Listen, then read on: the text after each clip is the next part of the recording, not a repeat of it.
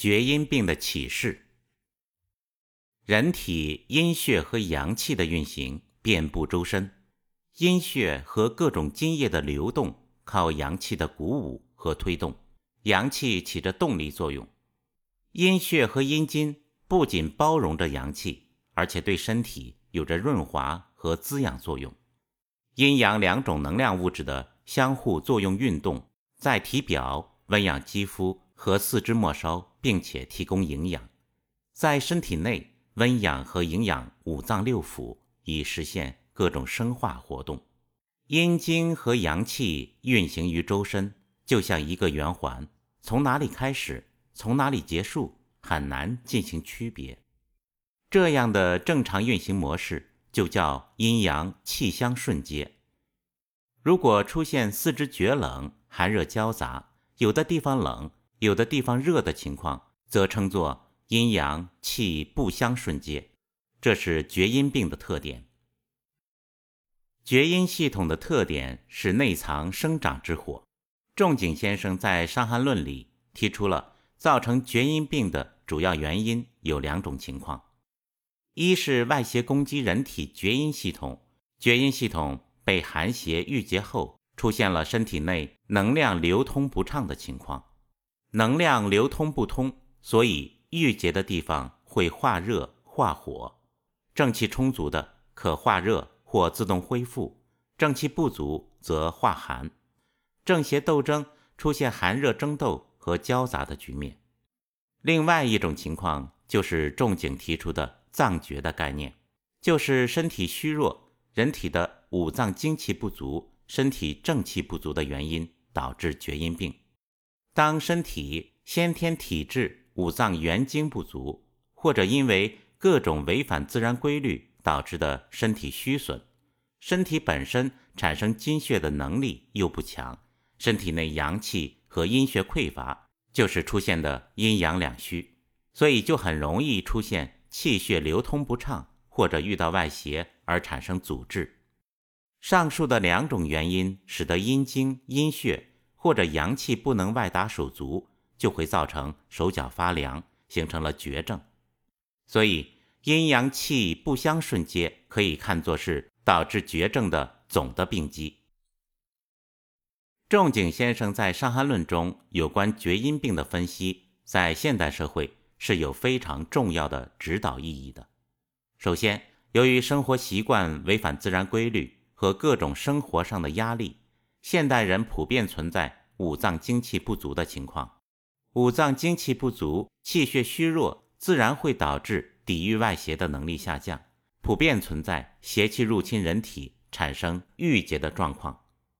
郁结点容易导致能量在局部放大化热化火。产生变异的组织，现代疾病看到的肿瘤、囊肿、肌瘤增生等，都与此有关。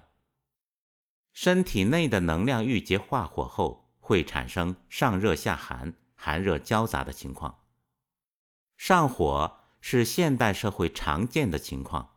以作者的经验看，现代社会下的很多上火，如眼睛红色、嘴角生疮、痔疮。胃溃疡、慢性腹泻兼有口干舌燥，各种肿瘤都有典型的厥阴病的特点。《伤寒论》第三百三十二条：其热不罢者，此为热气有余，必发痈脓也。三百三十五条：伤寒一二日至四五日，厥者必发热，前热者后必厥，厥深者热亦深。厥微者热亦微，厥应下之，而反发汗者必口伤烂赤。这两条提醒读者，由于厥阴系统是藏血的，血中的郁结之热就会产生能量郁积，导致痈脓和上火导致的各种溃疡症状，这也是现代社会常见的疾病。现代中医学的很多实践发现，半枝莲。白花蛇舌草等很多苦寒的药物有抑制肿瘤生长的作用，但这些药物苦寒的特点，长期使用会损伤阳气，病人的不适感会加剧，生存质量下降。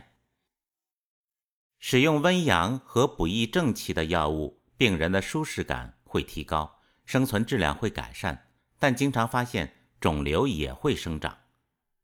从这些实践经验去推理，厥阴病的特点是寒热交杂，上热下寒，苦寒的药物往往有利于抑制郁结之火，所以对肿瘤生长有抑制作用。但由于厥阴病的特点是局部有火，总体却是正气虚弱，长期使用苦寒的药物会导致身体状况下降，正气衰弱。使用温阳和补益正气的药物，虽然从根本上有利于提升身体的正气，但如果处理不好，局部的郁结之火会更严重，肿瘤会更快速生长。另外，从情志上来看，身体的郁结也会导致身体的气机流通不畅，情绪抑郁不舒。本质上，五脏的精气不足，同时会导致内心空虚、胆怯的心理疾病。这两种心理情况在上述的很多厥阴病中同时存在。仲景先生乌梅丸的用药思路，对现代社会下很多寒热交杂以及大量疑难杂症。和肿瘤类疾病提供了解决方向。另外，《金匮要略》中的黄土汤、温经汤、肾气丸等很多组方反映了这样的特点。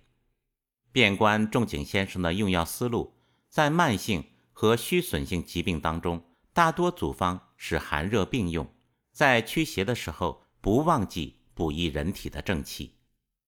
以乌梅丸为例，乌梅丸方：乌梅三百个。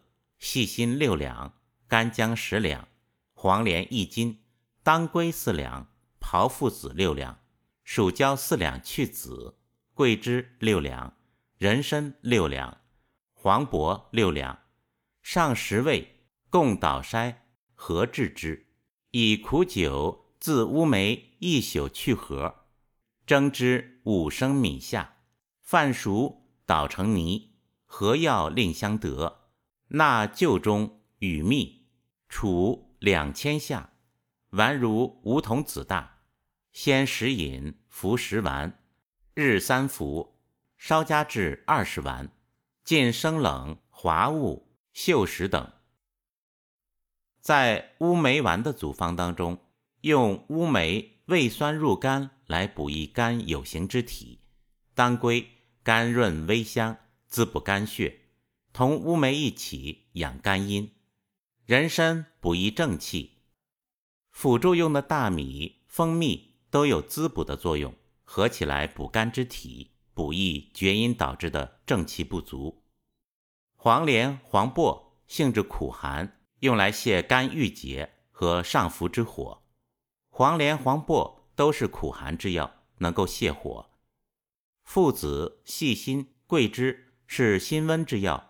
用来治疗和驱除本质的寒。从《金匮要略》黄土汤组方中可以看到，甘草、甘地黄、白术、附子、炮、阿胶、黄芩、燥心、黄土七味药的构成，有典型的厥阴病的特点。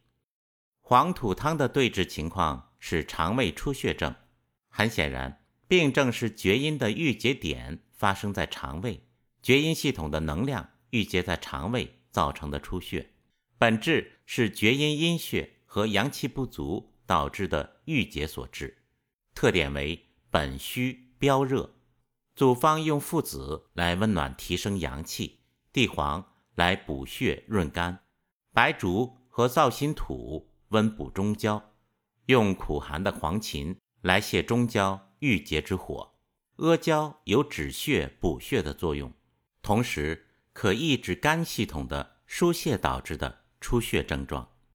从黄土汤的启示中，我们是否可以用这个思路来启发治疗发生在肠胃等中焦部位产生的肿瘤呢？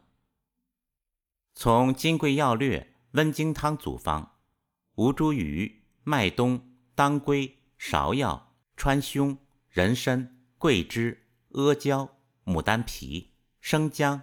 甘草、半夏可以观察到，这种状态也是厥阴系统受邪，寒热交杂、正气不足的治疗思路。